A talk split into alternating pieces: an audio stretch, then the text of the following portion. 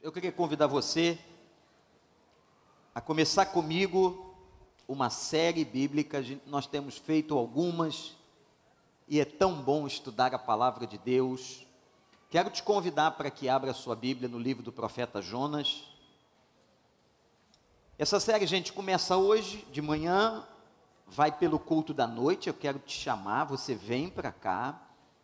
Não temos horário de verão esse ano, então a noite chega na hora costumeira, venha para a igreja, foge do trânsito da praia, sete horas a gente começa, você não pode perder, traga os seus amigos, sua família, no dia 31, na noite de vigília, a série continua, e no primeiro domingo de janeiro, a série continua, Jonas tem quatro capítulos, quatro capítulos, e nós vamos trabalhar esses capítulos e ver como Deus usou a vida deste profeta, deste homem, de maneira poderosa.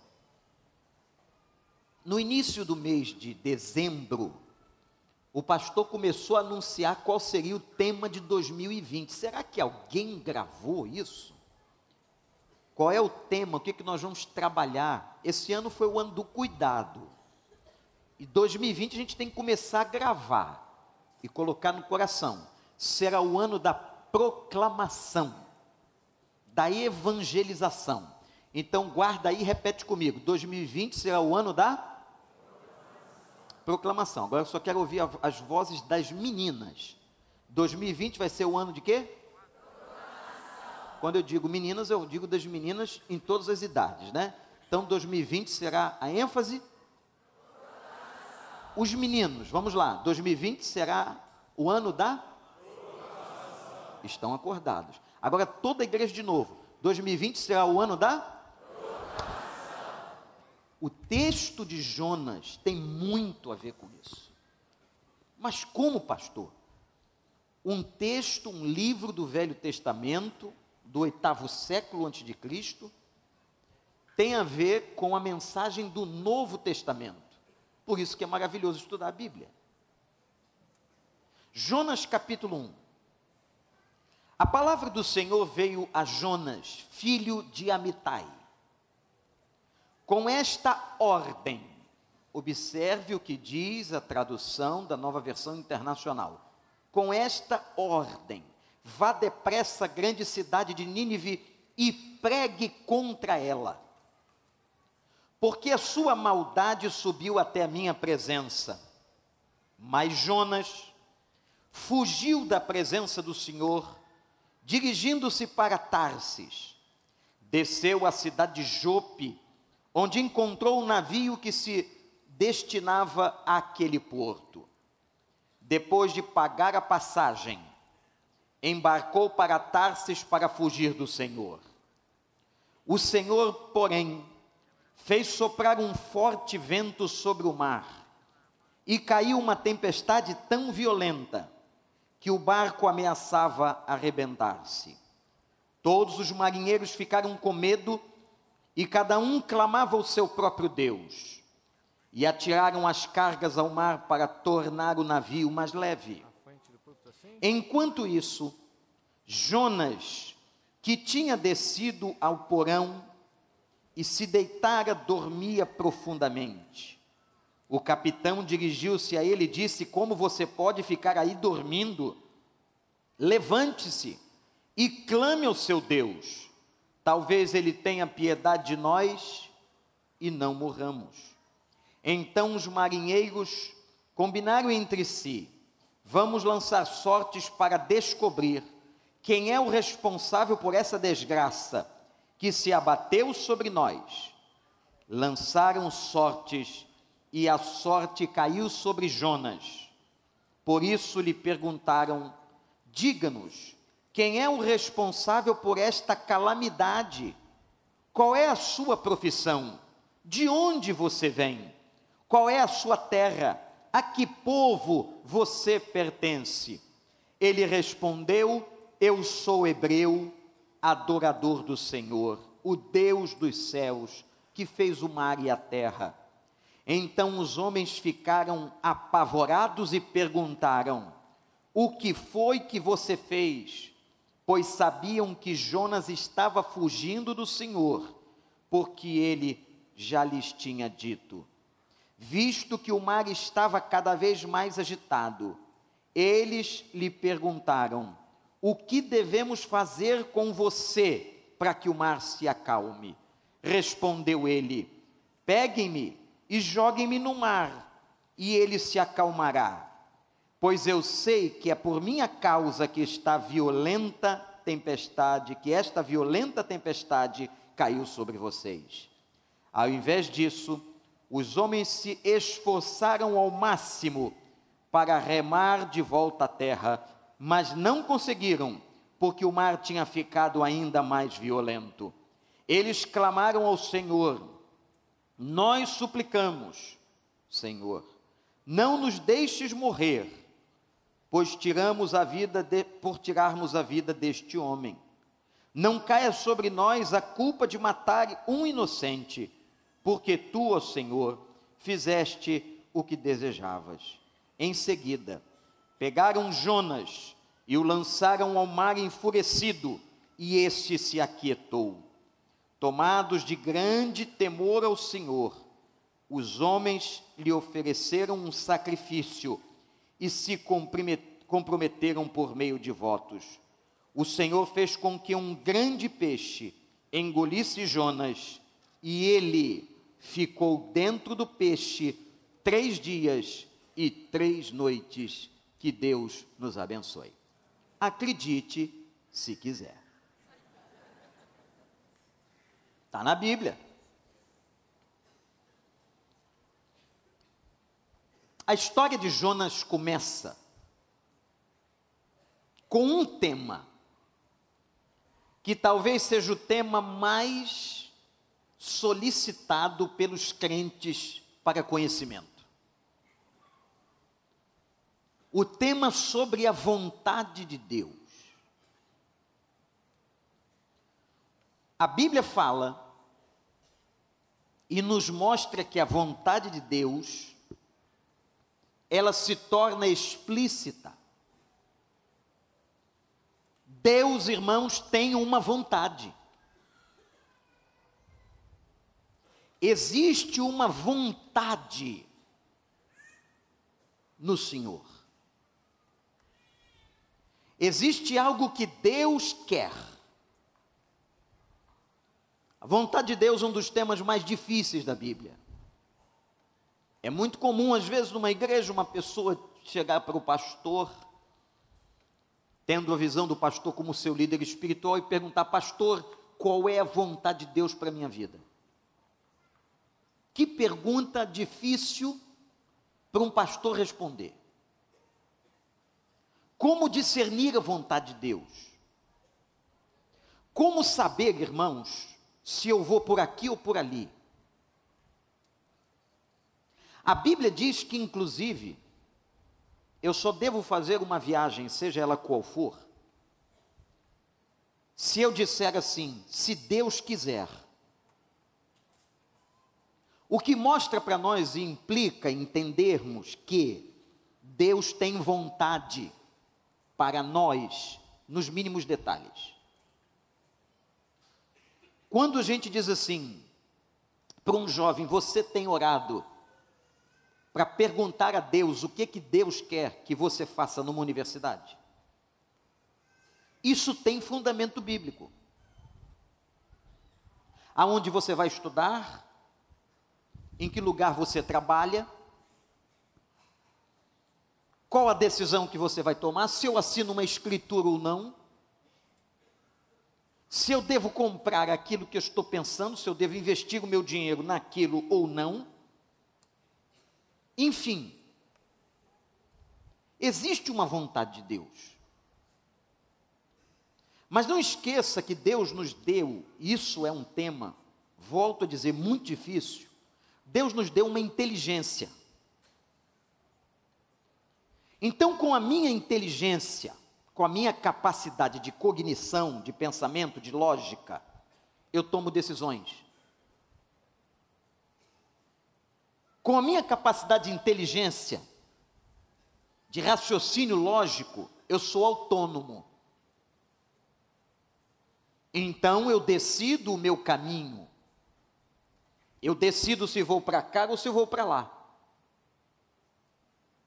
E é exatamente neste ponto, entre a autonomia do indivíduo e a vontade de Deus, que nós muitas vezes conflitamos.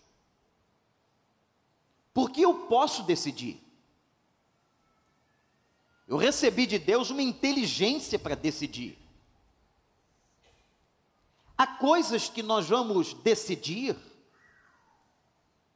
que Deus nos deixa usar a inteligência, a lógica, a intuição. Por exemplo, você escolheu uma roupa para vir à igreja hoje. Não acredito que seja necessário que uma pessoa ore, a não ser em alguma excepcionalidade, para dizer: Senhor, com que sapato vou à igreja hoje? Qual será a cor da minha roupa? Não. Isso é uma decisão sua. Você tem toda uma consciência do ambiente em que você vai. Se você vai para um concerto de teatro, se você vai a uma praia, se você vai a uma igreja, então você usa da sua inteligência, da sua percepção social e se veste adequadamente. Ou pelo menos deveria. Eu não preciso para certas coisas invocar o Senhor. Eu tenho uma autonomia, eu tenho uma lógica, eu tenho uma decisão, eu tenho uma vontade. Deus colocou em nós uma vontade. E essa vontade ela nos impulsiona. Mas existem situações, existem coisas de uma certa grandeza na vida humana que Deus interfere. Deus vem intervindo na vida da pessoa. Deus vem intervindo na vida de uma igreja. Por exemplo, quando nós, como citei há pouco, fomos comprar esta propriedade aqui ao lado, nós intercedemos a Deus. Nós pedimos a Deus que não fizéssemos aquilo que não estivesse debaixo da sua autorização. Agora eu queria que você anotasse quatro coisas importantes ou quatro características da vontade de Deus. Isso vai servir para a sua vida inteira. A primeira delas é que Deus tem uma vontade geral e uma vontade específica. Isto é, Deus tem uma vontade que serve a todas as pessoas, ou serve para todos os indivíduos. Por exemplo, diz a Bíblia, a vontade de Deus é que todos os homens sejam salvos, todas as pessoas. Isso é vontade de Deus. Deus tem vontades que são gerais. Quando Israel recebeu os dez mandamentos, os princípios éticos e morais dos dez mandamentos são vontades gerais de Deus. Aquela vontade de Deus se aplica a qualquer pessoa, a qualquer indivíduo. Não matarás, não furtarás, não dirás falso testemunho, não adulterarás. Isso é para todos. Quando Jesus Cristo apresenta a sua visão sobre a ética, a vida, os relacionamentos, a obediência a Deus, e ele revela a sua vontade, ele revela para todos os indivíduos. Então, a esta vontade eu chamo de vontade geral de Deus é uma vontade que serve para todo mundo. Agora, existe uma vontade específica. A vontade específica de Deus é aquela vontade onde Deus trabalha na especificidade com o indivíduo. Então, por exemplo, Deus tem uma vontade específica para mim, e Deus tem uma vontade específica para você. Ele pode querer alguma coisa da minha vida, e ele pode querer alguma coisa da sua vida e quer de maneira totalmente diferente. Ele pode me chamar para fazer um determinado trabalho, ele pode chamar você para um outro trabalho. É quando Deus, através do poder do Espírito Santo, revela o indivíduo. O nosso problema não é com a vontade geral. A vontade geral é pregada, a vontade geral ela é muito clara. O nosso problema é discernir a vontade específica. E por causa da nossa insegurança e por causa dos nossos pecados, nós ficamos assim: será que Deus quer isso para mim? Será que eu tomo ou não tomo essa decisão? Eu vou ou não vou? Eu faço ou não faço? Essa é a vontade específica. Esse é o ponto de grande conflito na mente do crente. Existe um segundo aspecto sobre a vontade de Deus. Eu disse que eu mencionaria quatro. A vontade de Deus pode ser apenas uma vontade permissiva. O que é isso? Ele permite, mas não estava no projeto. ele autoriza, mas não foi determinado. Vou dar um exemplo para que fique um pouco mais claro. Quando Israel sai do Egito e vai para Canaã, num trajeto que andando aquela velocidade, um milhão de pessoas, poderia levar uns 40 dias, eles levaram 40 anos. Eles cometeram várias situações e Deus acabou permitindo que eles procrastinassem a chegada até o sul de Canaã. Tem coisas, meu irmão, olhe para mim, que não é que Deus tenha planejado para você. Tem coisas que Deus permite que aconteça. E às vezes coisas muito desagradáveis. Deus pode permitir que aconteça um acidente. Sim. Deus pode permitir que aconteça uma cirurgia. Deus pode permitir que uma coisa súbita e indesejada aconteça com você.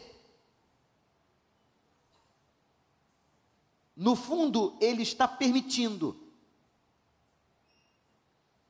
Agora, o importante em tudo isso é você entender o seguinte: nós temos que perceber o seguinte. A nossa vida, a vida de um crente, de uma pessoa que se converteu, ela está invariavelmente nas mãos de Deus. Sim ou não, igreja? Então, seja na vontade geral ou específica, ou permissiva, Deus está no controle da sua vida. E se Ele deixou autorizou, permitiu que você passasse por tal dificuldade, ele tem propósito. Não há nada que aconteça na vida de uma pessoa que confia em Deus que seja o acaso, que seja sorte, que seja coincidência. Não, a vida de um homem, de uma mulher crente está nas mãos de Deus e Deus tem o controle das nossas vidas. Nós pregamos isso, nós cantamos isso. Nós reafirmamos isso pela fé. Nós andamos e vivemos pela fé. E viver pela fé é viver debaixo da autorização e da soberania de Deus. Então, o que Ele permite, acabamos de cantar isso, está debaixo da Sua soberania. Se Ele fizer, é Deus. Se Ele não fizer, Ele continua sendo Deus. Se acontecer isso, Ele é Deus. Se não acontecer, Ele continua sendo Deus. E continuará sendo nosso Deus. O nosso Deus é soberano. O crente está nas mãos de Deus. Você está na mão de Deus ou não? Vontade geral, vontade específica, a terceira coisa que eu quero dizer sobre a vontade de Deus. Então eu disse a vocês que a geral é muito fácil, é mais fácil porque ela é explícita de uma maneira que serve a todos.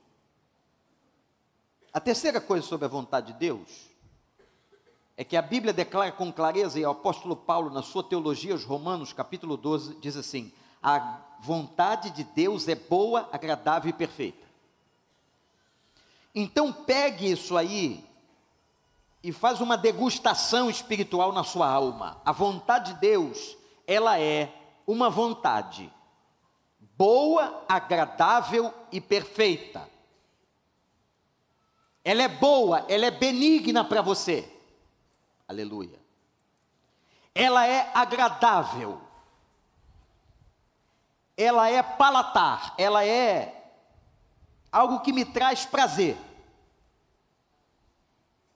E ela é perfeita. Não tem nada em Deus que seja imperfeito.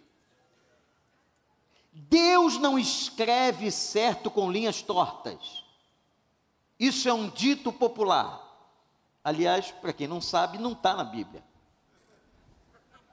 E que tem, de acordo com a Bíblia, um fundo absolutamente inverídico, porque Deus não escreve torto. Deus sempre escreve certo. Deus sempre escreve com toda soberania, com todo poder e com toda graça. Louvado seja o nome do Senhor. Então, seja a vontade geral, seja a vontade específica, seja a vontade permissiva de Deus, ela é sempre boa, agradável e perfeita. Quando Jesus Cristo foi ensinar os discípulos a orarem, ele diz no final da oração do Pai Nosso, oração modelar, ele diz assim: aprendam a orar e a dizer: Pai, seja feita o quê? A tua vontade. Vamos fazer esse finalzinho da oração? Pai, seja feita a tua vontade, aqui na terra como é no céu. De novo, Pai, seja feita a tua vontade, aqui na terra como ela é feita no céu. Ele está dizendo o seguinte: sempre que vocês forem orar, invoquem, para que a vontade de Deus se cumpra na vida de vocês.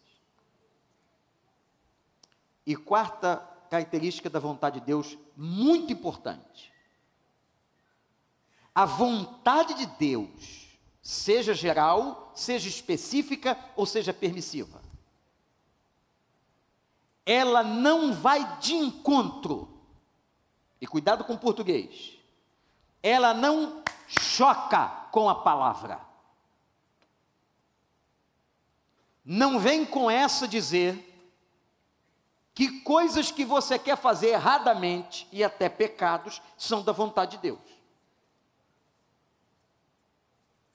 Você pode querer fazer alguma coisa, ser o seu desejo, a sua carnalidade, mas não venha me dizer que isso é vontade de Deus. A vontade de Deus, ela não se choca, ela não bate de frente, ela não vai de encontro à palavra. Pelo contrário, toda vontade de Deus está baseada, de alguma maneira, na palavra de Deus.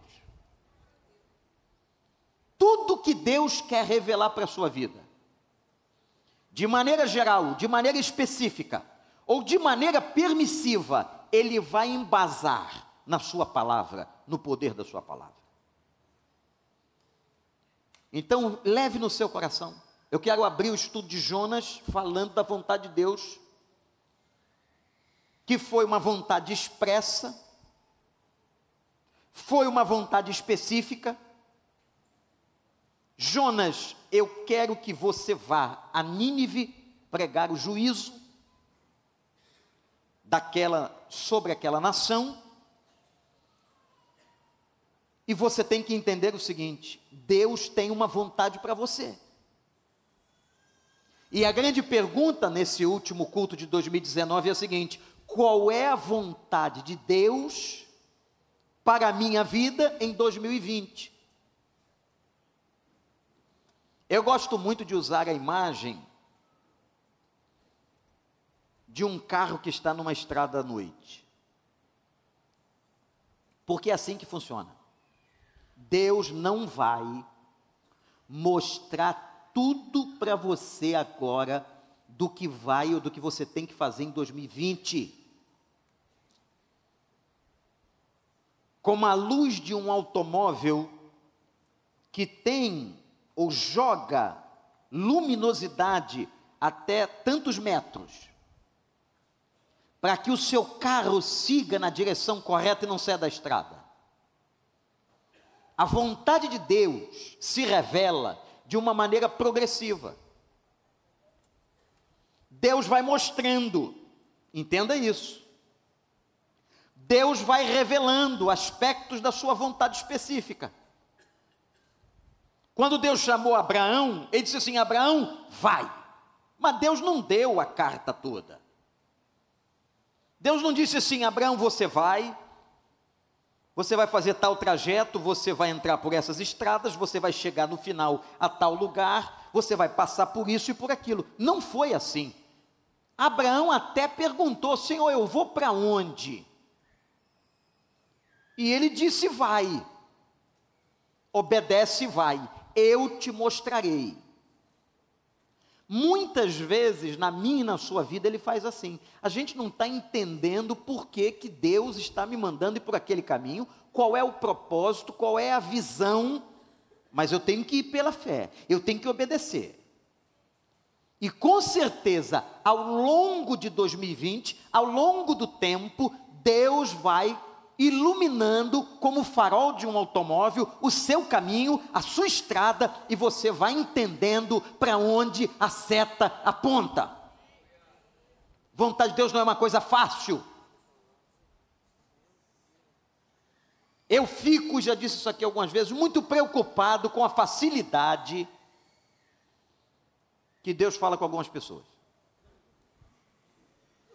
Vejo às vezes uma banalização que Deus me falou, Deus me falou, Deus me disse, Deus mandou. Às vezes o cara quer dar autoridade pelo que ele, pelo, aquilo que ele acha, aquilo que ele quer, e ele usa esse jargão. Isso é uma irreverência, isso é uma falta de respeito, isso é falta de temor.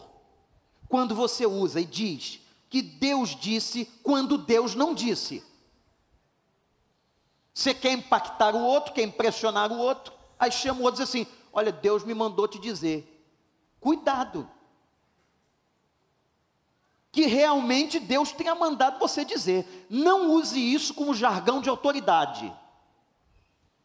Não use isso para trazer para a sua fala uma autoridade sobre o outro. Porque quando você diz para o outro, Deus me mandou te dizer, o outro para, está tela. Espera aí, eu vou ouvir esse troço aqui. Porque ele está dizendo que Deus mandou. E às vezes não foi Deus nenhum que mandou às vezes foi a cabeça do outro, ou até foi o diabo. E tem gente que fala da vontade de Deus, irmãos, de uma maneira tão simplória. A vontade de Deus é difícil de ser entendida por uma razão, porque nós somos carnais. Nós não temos a visão espiritual apurada. Não é porque Deus se esconde, não é porque Deus não quer falar, não é porque Deus gosta de brincar de esconder, não é nada disso. Nós temos dificuldade de entender com clareza a vontade de Deus por causa dos nossos pecados, da nossa teimosia, por causa da nossa rebelião, a rebelião que está em nós, na nossa natureza, na nossa carne. Então, entender a vontade de Deus não é fácil, não é por causa de Deus, é por causa de nós, por causa de mim e de você. Feita essa introdução sobre vontade de Deus, que é muito importante no texto, Deus tinha dito assim para Jonas, oitavo século antes de Cristo: vai para Nínive e prega contra ela. Lá no final, há um comentário de que Nínive tinha 120 mil habitantes que não sabiam discernir entre a mão direita e a mão esquerda. Tem duas interpretações básicas sobre essa declaração. Esses 120 mil podia significar pessoas muito perdidas na vida e tão perdidas que não discerniam entre o que era a mão direita e o que é a mão esquerda. Mas há uma outra interpretação que acredita que essas 120 mil pessoas pode ser uma referência às crianças. Se 120 mil crianças habitavam em Nínive, a população da cidade, isso é relevante, poderia chegar, por exemplo, a 600 mil pessoas. 600 mil habitantes naquela cidade. E por que, que Deus estava mandando Jonas estava tão revoltado com, usando essa terminologia humana, Deus estava tão revoltado com Nínive? Porque era uma cidade má, era uma cidade violenta, era uma cidade idólatra. E Deus tinha um propósito com eles. Era uma cidade cheia de feitiçaria. Aliás, havia uma prática diabólica em Nínive, em que Nínive gostava de cegar e decapitar os presos. Pessoas que iam para a prisão eram cegas dos seus olhos e decapitadas. O profeta Naum fala de Nínive, capítulo 3 do profeta Naum. Ele diz que Nínive era uma cidade extremamente violenta. E a Bíblia diz que toda essa violência, toda essa desobediência, toda essa feitiçaria, toda essa maldade de Nínive tocou o coração de Deus, indignou a Deus. Se você não localizou ainda, Nínive no mundo antigo era a capital da Síria, do território assírio, que corresponde hoje ao território do Iraque. Ali era Nínive a capital daquela região onde hoje é chamado o Iraque moderno. Deus então diz de maneira específica: Jonas, é você que eu quero que vá até lá e diga para aquela cidade má e perversa, feitiça e cheia de feitiçaria, cheia de maldade, cheia de violência, diga àquela cidade que eu enviarei juízo contra ela se não houver arrependimento. Essa era a pregação. Inclusive, Deus fez uma coisa muito interessante. Atenção, você que é líder. Ele mandou o cara pregar e deu o conteúdo da mensagem. Deus fez isso. Então Deus diz assim: Jonas vai lá e o conteúdo é esse.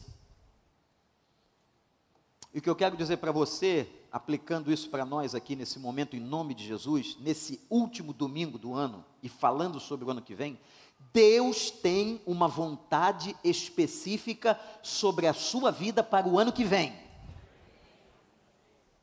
Essa vontade será revelada, ou já foi, ou está começando a ser revelada.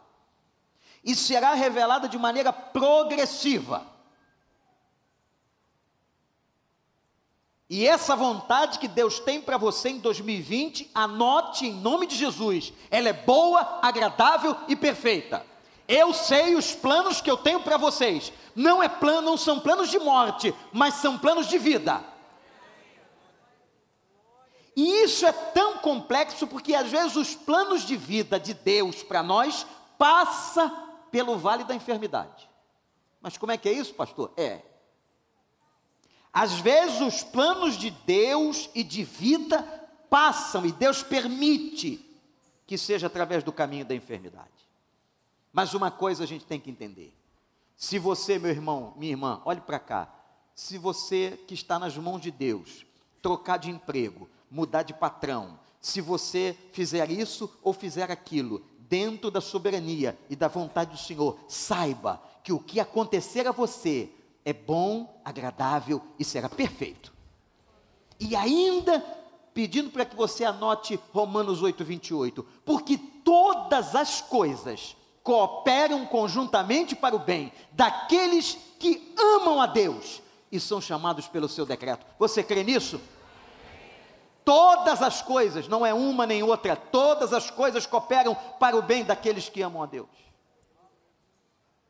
Deus tem projeto. Então, irmãos, estamos claros aqui? Você sai daqui hoje pela manhã sabendo que Deus tem um plano para a sua vida. Deus tem um projeto para a sua vida. E é coisa boa que vem por aí. É coisa abençoadora que vem por aí. É coisa de vitória que vem por aí. Porque o Senhor está no controle. O Senhor tem a tua vida nas mãos dele. Ele não tem planos ruins e de morte para você. Ele não dá pedra no lugar dos pães. Deus tem coisa boa em 2020 para a sua igreja, para o seu povo e para você.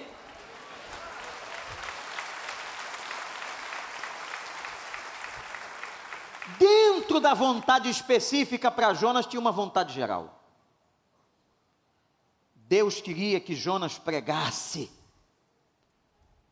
e Jesus Cristo nos chama para pregarmos o Evangelho. Por isso que 2020, nós estamos vendo, gente, tanto sofrimento, tanta dor, tanta mentira, tanta coisa errada, tanta distorção de valores que só há uma maneira de melhorar o mundo, é através do Evangelho do nosso Senhor Jesus Cristo. Não é a política que dá jeito, não são as ONGs, não são as ideologias e nem as filosofias. O que vai mudar a essência, o coração, a mentalidade, reformar a visão de uma pessoa é a presença do Espírito Santo de Deus. Então preguemos o Evangelho. Você quer que aquela pessoa melhore? Pregue o Evangelho. Você vai dar um aconselhamento? Fale do Evangelho. Se baseie no Evangelho. Alguém está te perguntando para que você dê uma opinião sobre alguma área da vida dela?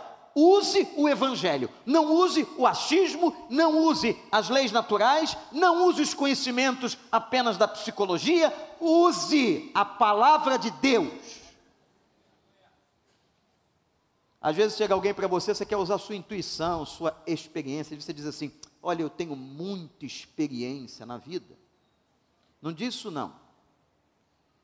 Use essa experiência da vida para ler a palavra e fala para ele o que a palavra diz, porque não há um tema sequer na existência humana que a Bíblia não trate. Por isso que é a palavra de Deus. Eu vou repetir: não há um tema sequer na vida ou sobre a vida humana que a Bíblia não trate. Até de velocidade de carro ela tratou. Eu estou falando de uma coisa tão simples. Tudo tem respaldo, tem fundamentação. Deus tem uma vontade para você. Segundo ponto que eu quero ver esta manhã e vou parar nele, porque a série são cinco mensagens, ela tem muita riqueza e eu tenho certeza que Deus, pela sua graça, falará a nós. Eu peço para você sempre que ore por mim. Jonas fugiu da vontade de Deus. Ah.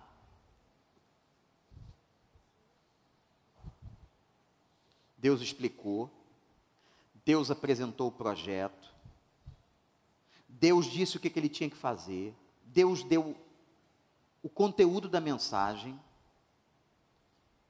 e eu gosto de um texto, de um versículo que está aqui, que é fortíssimo. E diz assim: E Jonas pagou a passagem e fugiu. Gente, tem pessoas que fogem da vontade de Deus para a sua vida, ainda pagam. Jonas pagou a passagem e fugiu.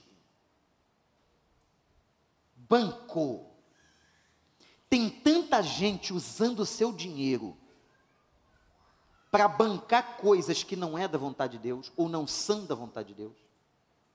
Tanta gente usando o dinheiro que Deus deu pelo trabalho que você tem, que Ele te dá forças para realizar, a porta que Ele abriu, tanta gente pegando dinheiro de Deus, o dinheiro que Deus colocou na tua vida, e usando naquilo que não é vontade de Deus. Até o uso do meu dinheiro, até onde eu vou investir meu dinheiro, de que maneira eu vou investir meu dinheiro. perpassa pela vontade de Deus.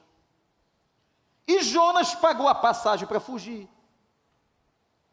Ele desobedece, ele não quer fazer o que Deus manda, ainda paga. Que economia louca! Que trato com dinheiro indevido! E diz a Bíblia assim: Deus o manda a Nínive, que ficava para o leste do Oriente, e ele assintosamente decide ir para Tarsis, e Tarsis ficava no oeste. Isto é, Jonas foi para o antagônico. Ele era para ir a leste e ele foi para oeste. Ele paga, ele peita. Irmãos, uma das coisas que mais me impressionou ao longo desses 32 anos de ministério foram pessoas que entraram no gabinete para aconselhamento pastoral e disseram a mim o seguinte: Eu sei que Deus não aprova, mas eu vou fazer. Eu sei que Deus não quer, eu sei que a Bíblia é contra, mas eu vou fazer. Irmãos, eu chego a tremer, porque eu não sei o que Deus fará com uma pessoa assim. Teimosa, não quebrantada, arrogante, que diz assim: Eu sei que Deus não quer, mas eu vou fazer. Isto é de uma arrogância, isto é de uma empáfia, de uma altivez, que só leva a pessoa para o sofrimento. Mas tem muita gente assim, dentro do reino, da igreja, que peita Deus, que peita a vontade de Deus,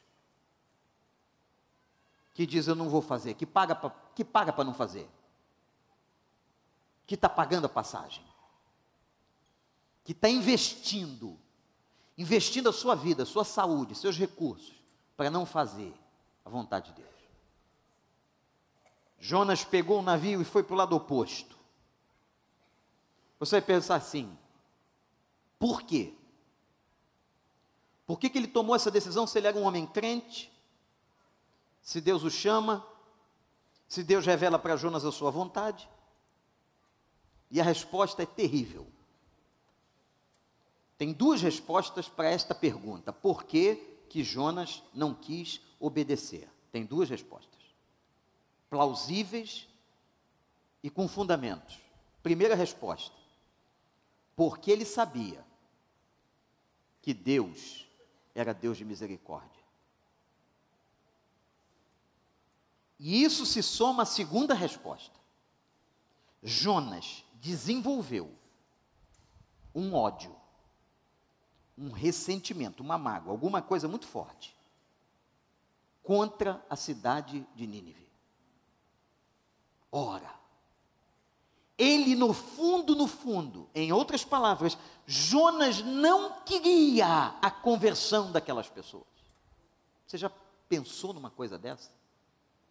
Você já pensou que um profeta de Deus, que uma pessoa de Deus, pode não querer que alguém seja salvo?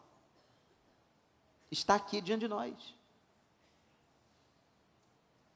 Irmãos, ele diz e ele revela o que eu estou dizendo, na frente vocês vão ver isso. Eu sabia que o Senhor era misericordioso e Deus de amor, por isso que eu não quis ir lá porque eu sabia que o Senhor ia acabar trabalhando na vida daquela gente, e aquela gente não vale nada. Aquela gente é idólatra, cheia de feitiçaria, de maldade, eles cegam as pessoas. Fala a verdade.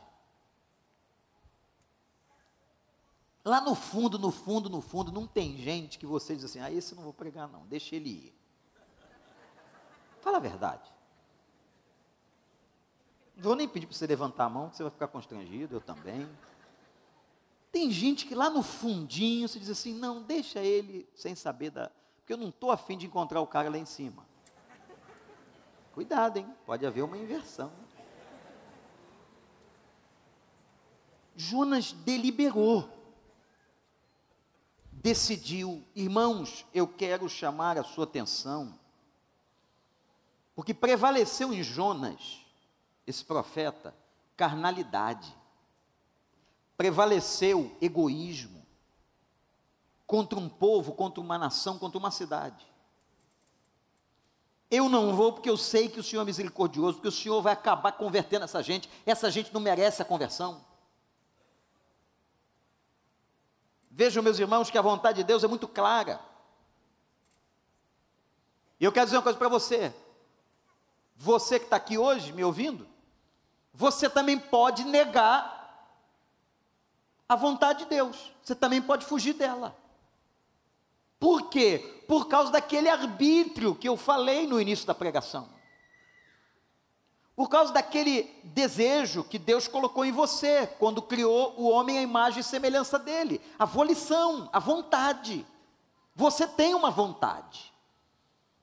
Então você pode sim ter uma vontade de não obedecê-lo. Você pode ter uma vontade de negá-lo, você pode ter uma vontade de não fazer o que ele está mandando, você é livre. E meus irmãos, aqui está o grande perigo da vida cristã, porque tem muita gente que se diz crente e que paga passagem para não obedecer a Deus, que diz que não vai fazer, que não vai obedecer e, barat, e faz uma baratização da graça. Sabe o que eu já ouvi? Não sei se você já ouviu isso. Aí eu já até pedi perdão a Deus. Quer dizer, eu já fiz o meu rito. Eu já até pedi perdão a Deus, porque eu sei que o que eu vou fazer, Deus não aprova. Quer dizer, eu já lavei minhas mãos. Meu amigo, olha para mim. Eu queria aconselhar você que está pensando isso a ler Romanos capítulo 6. Quando Paulo, fazendo uma análise fantástica sobre a justificação e sobre a graça de Deus, ele diz assim: Nós permaneceremos no erro, no pecado, só porque a graça de Deus superabunda sobre nós? Nós permaneceremos na maldade, no erro, só porque Deus é misericordioso? porque a sua graça é maravilhosa, ele responde a pergunta que faz, de maneira retórica. Diz assim: não, de maneira nenhuma, nós que amamos a Deus, que conhecemos a Deus, não permaneceremos na desobediência. Então, que papo é esse na tua cabeça? Que você vai desobedecer deliberadamente e você ainda está dizendo por aí, eu já até pedi perdão, como se o perdão fosse, não é? Uma coisa, e Dietrich Bonhoeffer, aquele teólogo alemão, falou tanto disso, de você baratizar a graça de Deus. Russell Shedd pregava e escrevia muito sobre isso. Não é porque nós estamos debaixo da graça de Deus que nós vamos agir como irresponsáveis. Não é porque nós estamos debaixo da graça de Deus que eu vou tratar o perdão de maneira leviana. Aí ele perdoa mesmo. Eu posso fazer isso aqui ou aquilo ali que Ele perdoa. Porque Ele é Deus misericordioso. Não faça isso. Não se levante, não se rebele, porque tudo traz consequências na nossa vida. E vocês vão ver hoje à noite como que as consequências vieram sobre a vida de Jonas. Como que a desobediência de Jonas custou caro, como que ele pagando a passagem para desobedecer, o que lhe trouxe de consequência a vida. E foi coisa pesada, irmãos. Consequências danosas que até, anote isso e você verá depois, até prejudicavam a vida de outras pessoas. Quando a gente está fora da vontade de Deus, quando a gente está fazendo coisa que Deus não quer, a gente acaba prejudicando até a vida de pessoas, de inocentes que não tem nada com isso. Como, por exemplo, tem pai e mãe prejudicando a vida dos filhos por desobediência a Deus. E tem muitos outros exemplos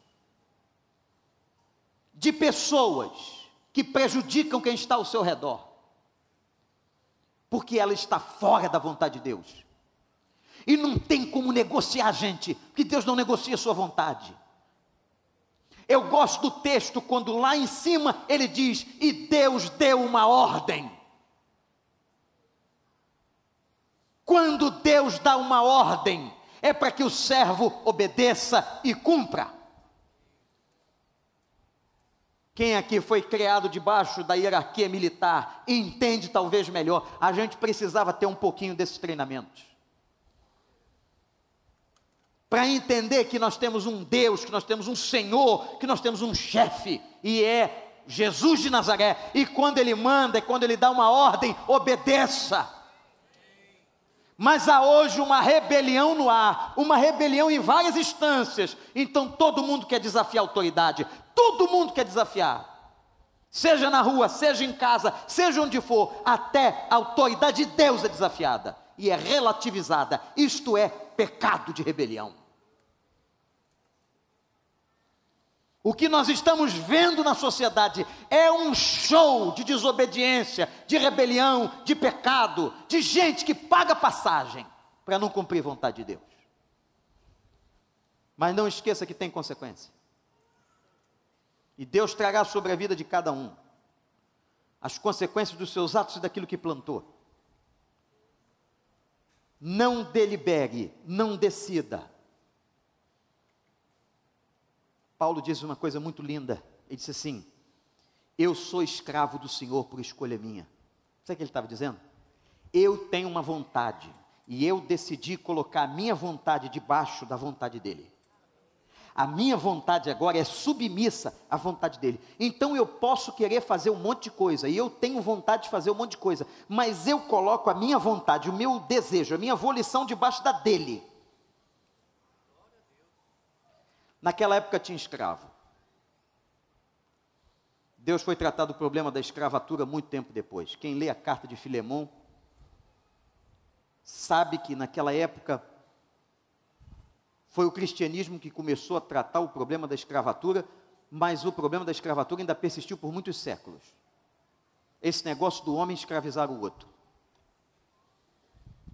Havia uma prática naquela época muito interessante. Depois de um tempo de serviço numa casa, um escravo tinha direito à liberdade.